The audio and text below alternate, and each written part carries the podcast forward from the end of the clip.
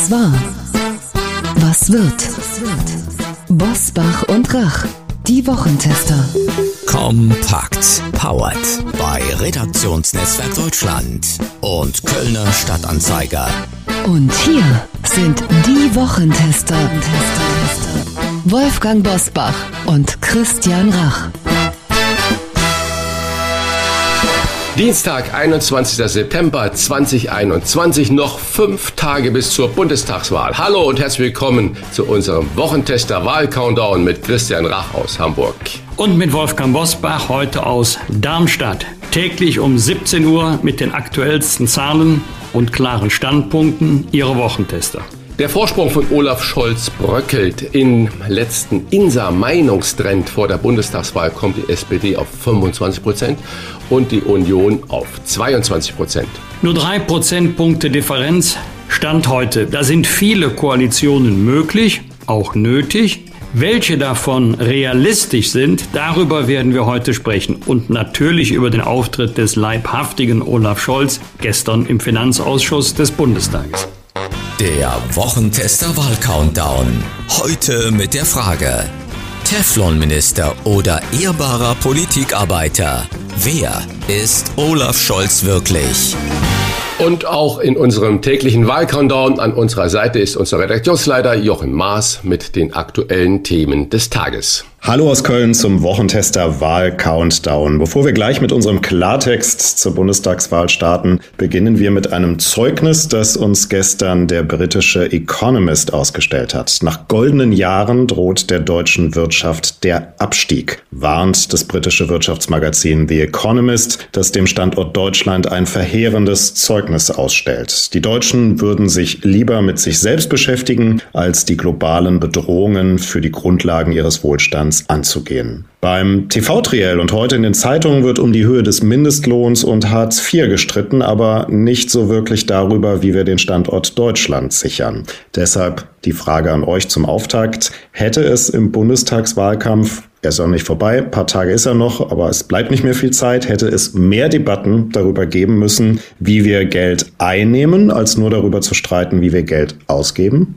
In meiner Wahrnehmung auf alle Fälle. Ich habe den Eindruck, dass es ja wirklich nur um Verteilungskämpfe geht, von dem Riesentopf, das da vorhanden ist, wo man noch mehr nehmen kann. Die einzigen, die da ein bisschen auf die Bremse drehen, ist die FDP. Das muss ich auch sagen. Das ist jetzt keine Wahlempfehlung für die FDP, aber die haben die Wirtschaft da stark im Blick und setzen da äh, andere Schwerpunkte.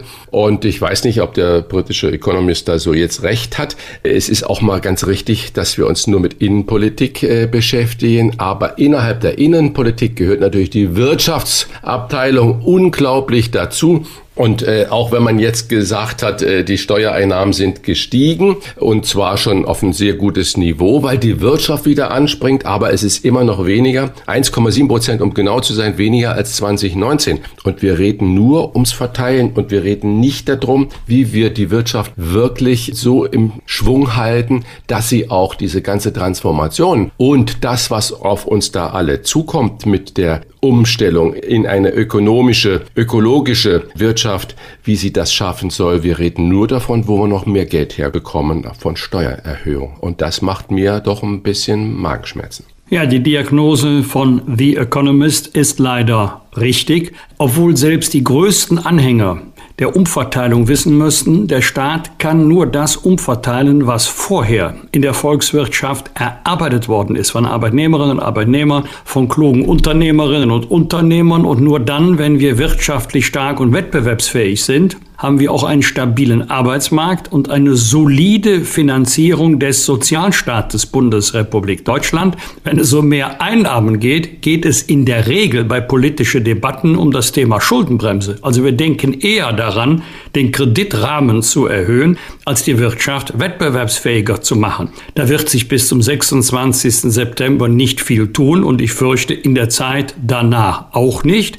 Obwohl wir in einer Zeit leben, in der wir auf den Weltmärkten mit Produkten und Dienstleistungen Konkurrenten haben, die vor 20, 25 Jahren noch als Schwellenländer oder gar Entwicklungsländer galten. Die kommen jetzt zu uns mit Produkten und Dienstleistungen in unserer Qualität zu Preisen, die wir nicht werden unterbieten können. Wir sind kein Niedriglohnland und wir können auch nie ein Niedriglohnland werden. Wenn es aber so ist, dass wir teurer sind, dann müssen wir besser werden, dann müssen wir schneller werden. Und die Frage, wie schaffen wir das, wird nicht diskutiert. Mich wundert aber im Grunde noch mehr ein anderes Thema. Wir werden immer ärmer. Und zwar, weil mittlerweile die Inflationsrate ein beachtliches Niveau erreicht hat. Knapp über drei Prozent. Für die klassischen Anlagen, Sparbuch, Festgeld, Termingelder gibt es so gut wie keine Zinsen mehr. Die Vermögen schmilzen. Ist erstaunlicherweise auch in diesem Wahlkampf kein Thema.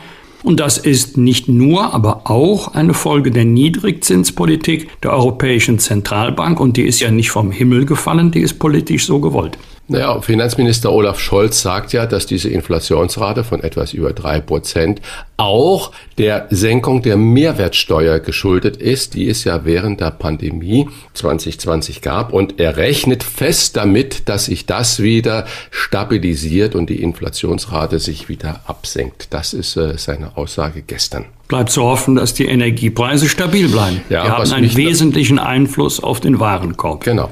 Wobei ich wieder so ins äh, Staunen komme. Äh, wir alle haben ja mitbekommen, dass der DAX erweitert wurde um zehn neue Mitglieder, sage ich mal, Mitglieder sind es ja nicht, zehn neue Firmen. Und man jubelt so ein bisschen, dass es nicht mehr so industrielastig ist. Gleichzeitig bemängeln wir natürlich, dass unsere Industrie fast komplett nach China abwandert und die dort alles für uns produzieren.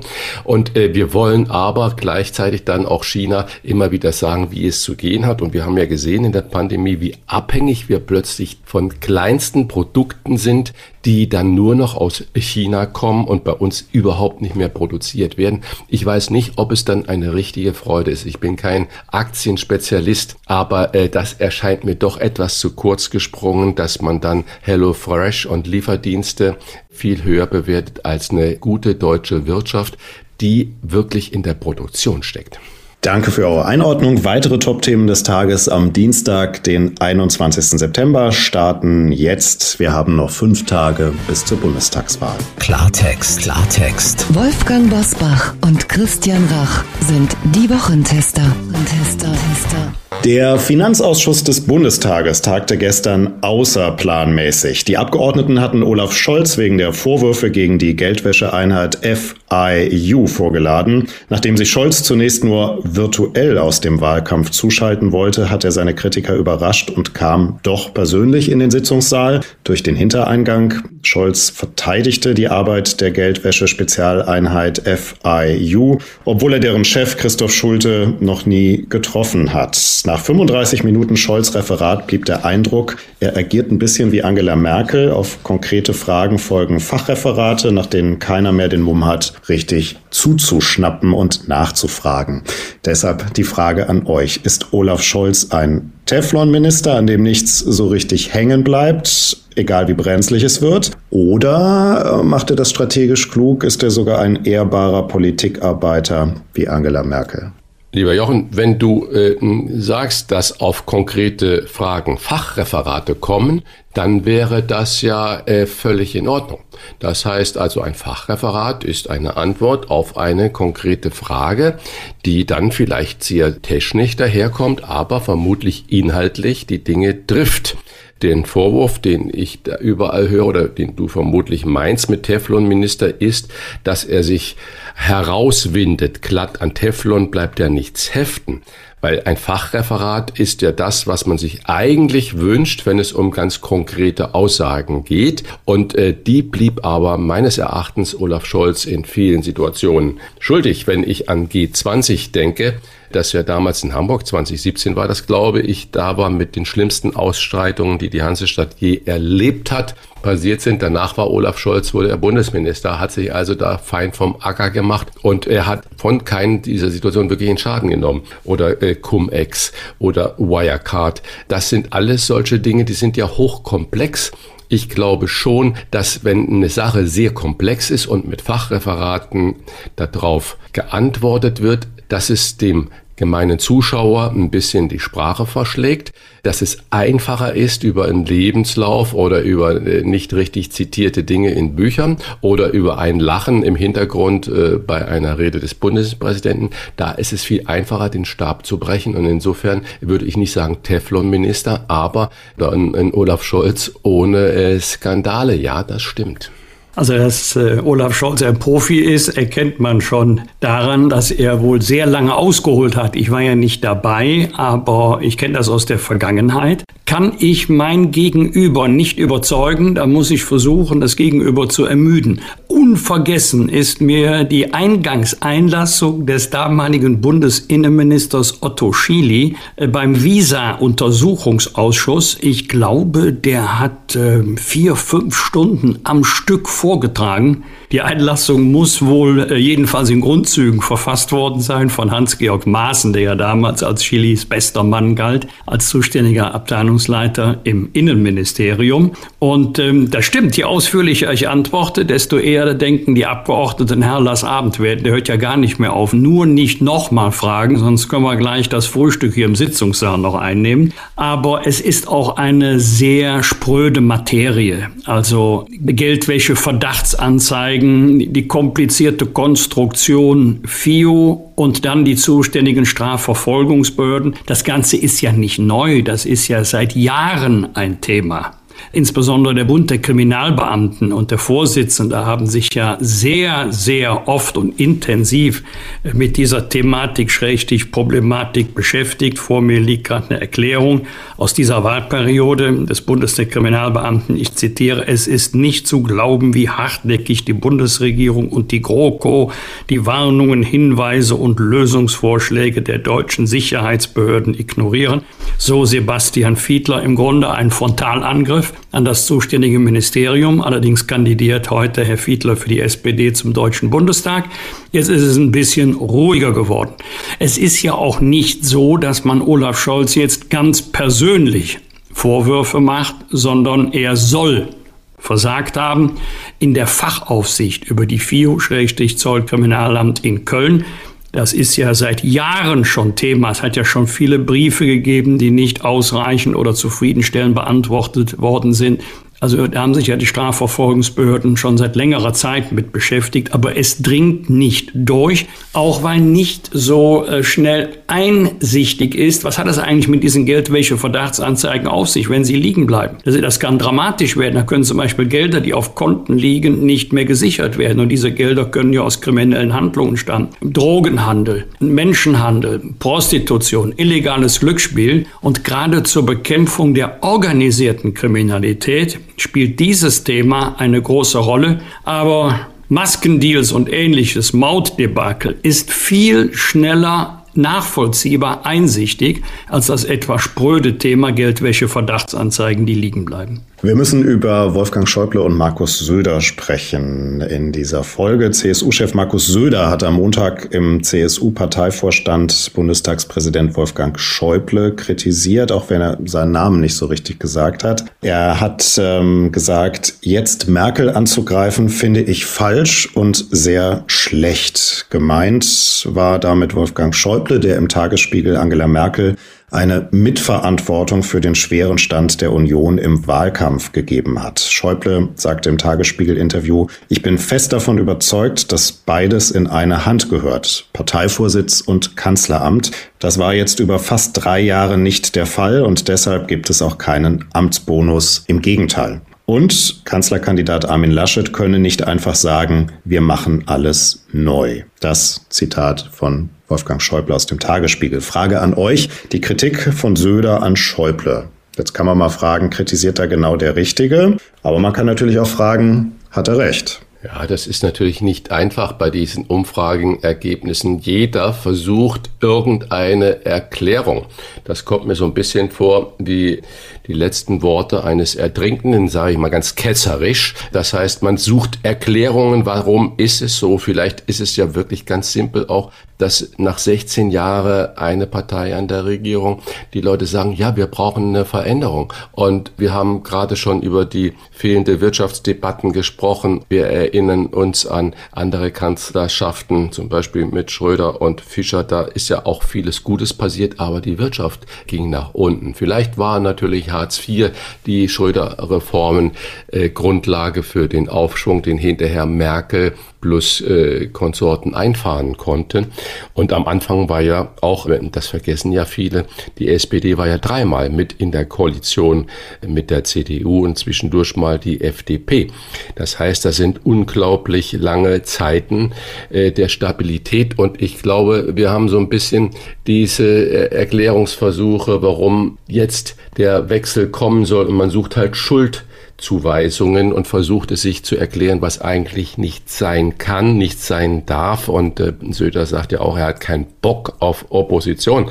Also ich finde, man darf das kritisieren, aber das Werk Merkels, äh, da sollen sich doch irgendwann danach alle mit auseinandersetzen, jetzt da drauf zu hauen und zu sagen, jetzt wissen wir, warum es im Moment so schlecht läuft, ist zu kurz gesprungen. Ich kann nur sagen, es gibt jetzt wenige Tage vor der Wahl ein Kriterium. Hilft es oder hilft es nicht? Ich kann nicht erkennen, dass die Einlassungen der Union jetzt wirklich helfen. Das gilt sowohl für Markus Söder als auch für Wolfgang Schäuble. Und wenn Markus Söder tatsächlich gesagt hat, jetzt Merkel anzugreifen, finde ich falsch. Ja, wann soll es denn richtig sein? Also jeder hat halb Recht und jeder hat halb Unrecht, denn das stimmt. Mit einem Amtsbonus können wir als Union nicht antreten, ist aber klar, wenn die Amtsinhaberin nicht erneut kandidiert. Alle seit Konrad Adenauer im Amt befindlichen Kanzler, schrägstrich Kanzlerin, sind wieder angetreten. Angela Merkel ist die erste, die nicht wieder antritt.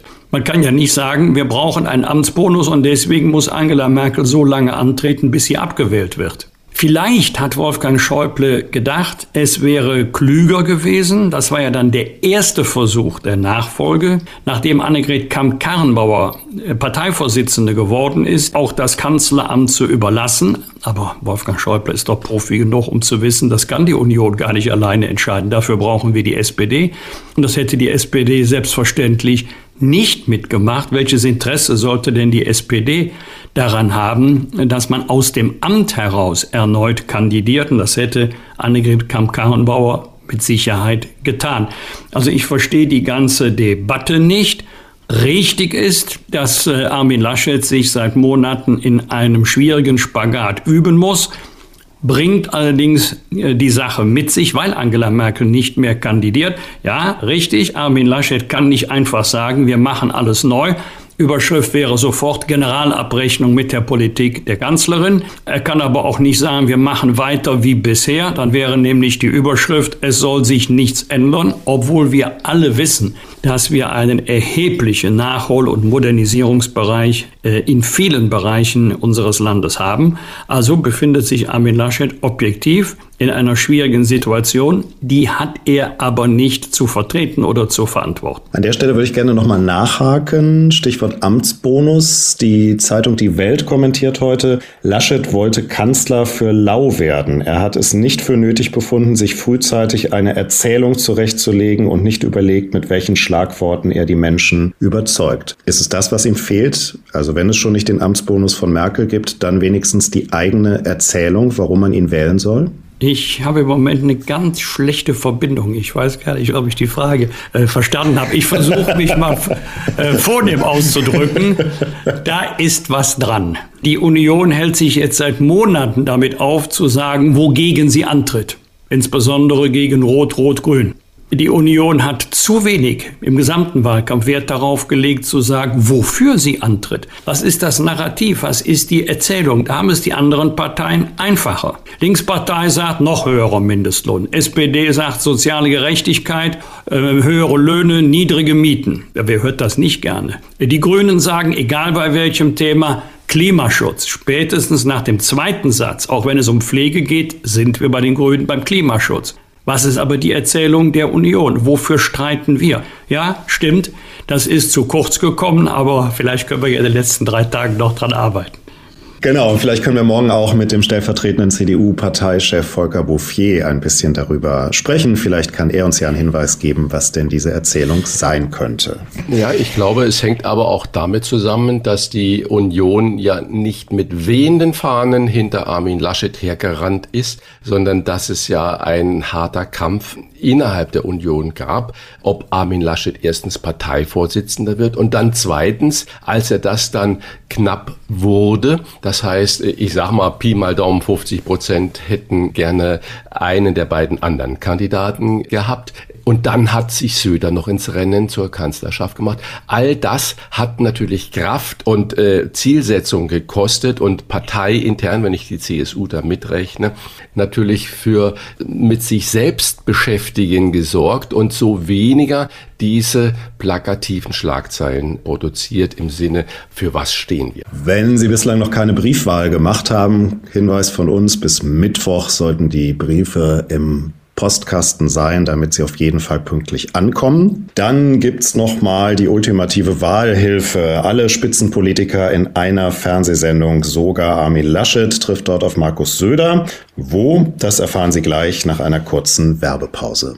Wir bedanken uns bei unserem Werbepartner Bookbeat für die freundliche Unterstützung unseres Wahl-Countdowns. Bookbeat ist die Hörbuch-Flatrate in Deutschland mit Zugang zu mehr als 300.000 Büchern direkt auf Ihrem Smartphone, Tablet oder Notebook. Mit Bookbeat können Sie so viele Hörbücher im Monat hören, wie Sie möchten und für jeden ist etwas Spannendes dabei. Zur Bundestagswahl hat Bookbeat eine besondere Liste mit aktuellen Titeln angelegt. Diese finden Sie in den Show Notes verlinkt. Und natürlich finden Sie bei Bookbeat auch die spannendsten Hörbücher unserer Wochentester-Gäste. Ausbruch von Katja Gloger und Georg Maskolo zum Beispiel. Die beiden haben uns im Gespräch intensive Innenansichten der Pandemie geschildert. Das Ergebnis Ihrer monatelangen Recherchen können Sie jetzt hören, denn Ausbruch finden Sie natürlich auch bei Bookbeat. Unter bookbeat.de slash Wochentester erhalten Sie einen Gratismonat Bookbeat Premium und können die Hörbuch Flatrate auf die Probe stellen. Ein Monat Bookbeat Premium gratis, exklusiv für Wochentester Hörerinnen und Hörer. Sichern Sie sich unser Angebot im Internet unter bookbeat.de slash Wochentester. Oder nutzen Sie einfach den Rabattcode Wochentester. Alles kleingeschrieben, gute Unterhaltung mit Bookbeat der Hörbuch Flatrate. Nach den Triellen strahlen ARD und ZDF am Donnerstag um 20.15 Uhr eine große TV-Debatte mit den Spitzenpolitikern aller im Bundestag vertretenen Parteien aus. Neben den drei Kanzlerkandidaten werden Christian Lindner für die FDP, Janine Wissler für die Linke, Alice Weidel für die AfD sowie CSU-Chef Markus Söder erwartet. Ja, mal so ein bisschen Ironisch gefragt, geht das gut, wenn dort Söder auf Laschet trifft? So ein paar Tage vor der Wahl wird es da möglicherweise noch mal einen Hahnkampf geben oder hat er sich im Griff? Nein, also das geht natürlich gut mit den beiden. Die wären ja ganz bekloppt, wenn die sich da, Cora Publico, sich streiten würden und äh, da wirklich äh, sich an die Gurgel gehen. Nein, die werden schon eine Marschrichtung absprechen. Also das sehe ich überhaupt nicht problematisch, dass die zusammen sind und man könnte eher sagen, endlich hat Armin Laschet mal noch jemand äh, auf seiner Seite stehen, weil bei den Triellen war es ja eigentlich zwei gegen einen. Also das wird nicht nur gut gehen, das wird sogar sehr gut gehen. Also gegen Armin Laschet und Markus Söder sind Romeo und Julia geradezu ein zerstrittenes Paar kurz vor der Scheidung. Sie werden sich Nettigkeiten und Freundlichkeiten sagen, denn äh, beide wissen, wer Ärger macht, ist raus. Der juristische Streit zwischen Bundeswahlleiter Georg Thiel und dem Meinungsforschungsinstitut Forsa um die sogenannte Sonntagsfrage dauert an. Der Hessische Verwaltungsgerichtshof hat eine Entscheidung für Mitte dieser Woche angekündigt. Zuvor hatte das Verwaltungsgericht Wiesbaden zugunsten von Forsa entschieden, doch dagegen legte der Bundeswahlleiter Beschwerde beim VGH ein. Es geht um folgende Frage, die nämlich umstritten ist. Es ist die Frage, ob Meinungsforschungsinstitute Institute Umfragen veröffentlichen dürfen, in die die Antworten von Briefwählern einfließen. Der Vorwurf, das sei Wahlbeeinflussung, denn die Briefwähler, die man jetzt im Moment befragt, die würden ja nicht bloß eine Absicht äußern, sondern hätten in der Regel bereits gewählt. Also man weiß es nicht, aber da sind ja schon eventuell reale Briefwahlentscheidungen dabei. Was bei den normalen Umfragen ja so noch nicht der Fall ist, weil erst am Sonntag gewählt wird. Wie ist da eure Position zu diesem Thema? Seid ihr dafür, dagegen? Sollte man auch diese Briefwähler möglicherweise weiterhin befragen oder nicht? Also ich kann das juristisch natürlich nicht beurteilen, äh, wie scheinbar das viele nicht beurteilen können. Siehe, sonst landet es ja nicht äh, bei den Verwaltungsgerichten. Ich habe schon immer Magenschmerzen mit der Permanenz und der Penetranz der Veröffentlichung von Umfragen, weil ich da durchaus ein Mittel der Beeinflussung sehe. Es gab gestern beim WDR eine tolle Dokumentation, da hat sich ein Journalist anonymisiert und hat dann versucht, internationale Werbeagenturen, die sich auf Wahl Unterstützung, sage ich es mal vorsichtig, eigentlich war Manipulation, wäre der Ausgang des Spiels gewesen, spezialisiert haben und wie Daten genutzt werden und was man veröffentlichen muss, um Wahlen für sich positiv zu entscheiden. Das war unglaublich beeindruckende Reportage, äh, kann ich jedem nur empfehlen. Und deswegen vorsichtig mit diesen ganzen Umfragen und bis zum fünf Minuten vor zwölf alles veröffentlichen. Ob der Briefwähler sich noch äußern darf oder nicht, das äh, habe ich keine richtige Meinung dazu.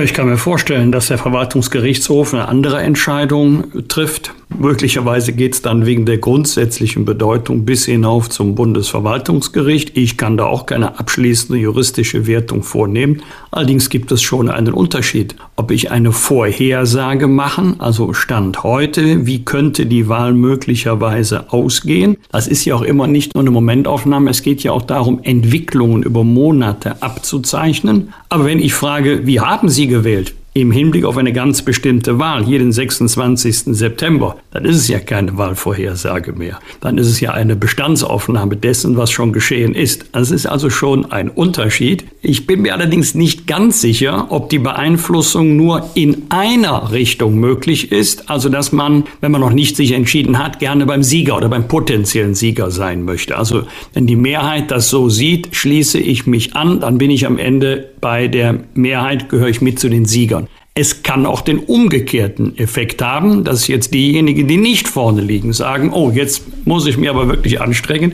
Jetzt muss ich ja doch noch die Partei wählen, die nicht vorne liegt, damit der Vorsprung der Konkurrenz nicht so groß wird. Ich weiß es wirklich nicht. Das wird man auch wissenschaftlich nicht beweisen können. Da wird man allenfalls äh, fundierte Vermutungen anstellen können. Also vielleicht gilt auch hier niedriger hängen. Aber die Sache ist von ganz grundsätzlicher Bedeutung. Deswegen kann ich verstehen, dass der Bundeswahlleiter das mal rechtlich abschließend geklärt haben möchte. In der äh, Sache Tempo, Umfang von Umfragen bin ich 100% bei Christian. Mir ist das alles auch ein bisschen viel. Also ich möchte auch nicht Tag für Tag mit drei, vier verschiedenen Umfragen äh, konfrontiert werden.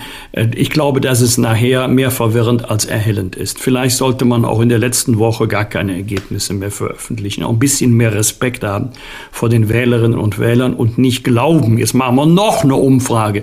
Jetzt haben wir nicht die Zahlen von 10 Uhr, wir haben die sogar die Zahlen von 13.30 Uhr eigentlich noch aktueller.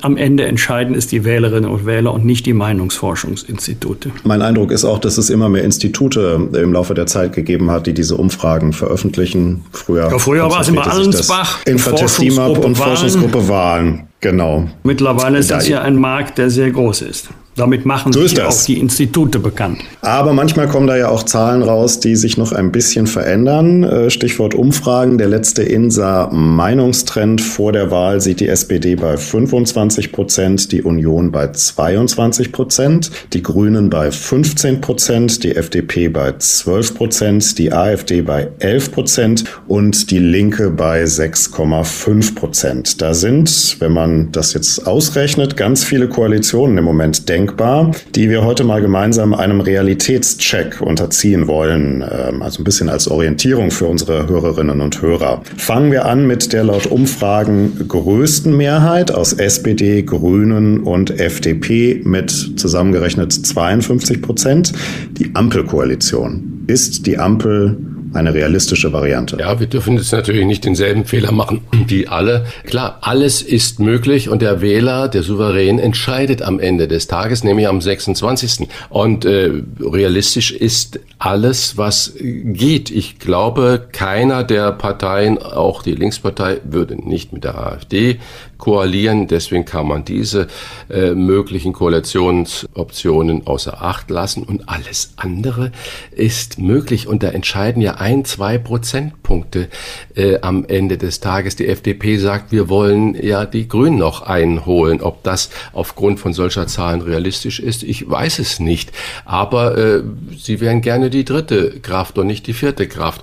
Also deswegen jetzt dass wir auch in diese Wahlspekulation oder Koalitionsspekulation gehen, das weiß ich nicht so richtig. Laschet warnt gerade die FDP vor der Ampel äh, und sagt, Mensch, dann bist du nur Zünglein an der Waage und du stehst immer vorm Rausschmiss. Söder warnt die, die FDP sagt, mischt euch nicht ein. Also ich glaube, die Wähler haben inzwischen kapiert, dass es entweder eine rot-grün-rote äh, Koalition gibt oder eine Ampelkoalition, wo dann äh, vielleicht die FDP ein bisschen der Bremser ist, was das Tempo der Umgestaltung angeht. Äh, ich habe das Gefühl, keiner möchte weiter CDU und SPD, egal unter welcher Führung, ob SPD vorne, also Kanzler stellt oder die CDU. Ich glaube, das ist nach drei insgesamt von 16 Jahren dreimal diese Konstellation. Ich glaube, da haben die Leute genug davon.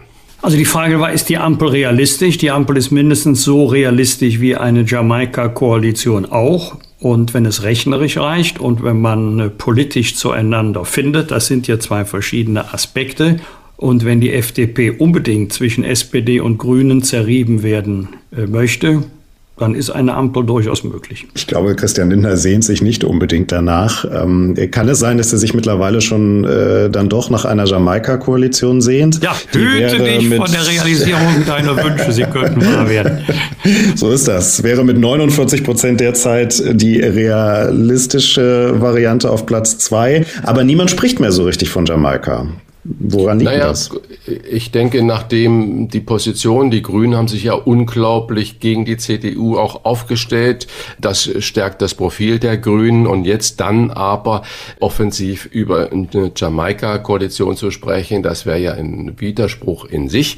Also äh, auch wir werden sehen, es sind ja wirklich die Prozentpunkte. Du sagst 49, 47. Gibt es einen Punkt mehr? Hat man andere Möglichkeit? Gibt es zwei Punkte weniger? Äh, fällt das und das flach. Also das ist alles Kaffeesatzleserei. Wir werden es sehen.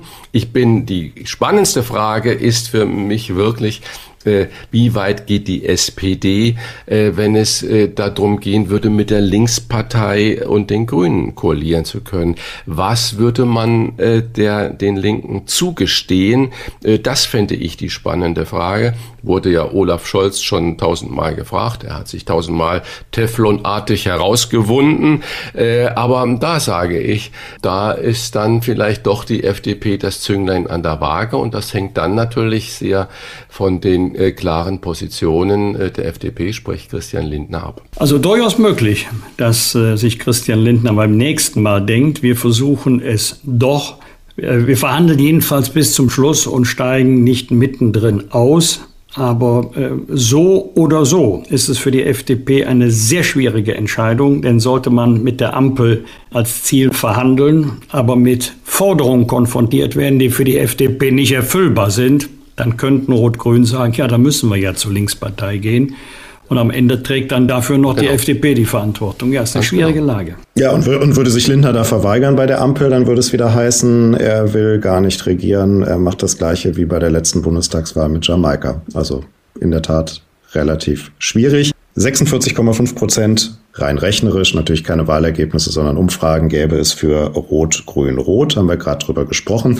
Abschließend aber nochmal eine Einschätzung, äh, weil sich das, glaube ich, doch einige fragen. Kann man hier definitiv ausschließen, dass Union und SPD, die kämen auf 47 Prozent jetzt nach den Umfragen, ähm, eine große Koalition bilden, dass, also, dass es wieder eine GroKo gibt? Können wir das hier definitiv ausschließen? Ja, das müssen wir die Parteien fragen, aber Mein Gefühl ist, dass in der Bevölkerung die Stimmung nach dieser sogenannten GroKo nicht da ist und ähm, dass es auch nicht gesund wäre, weder für die CDU noch für die SPD. Ja, ich hätte das nicht viel besser sagen können. Ausschließen würde ich es auch nicht, aber dass man sich danach sehnt, da würden wohl beide sagen, nein.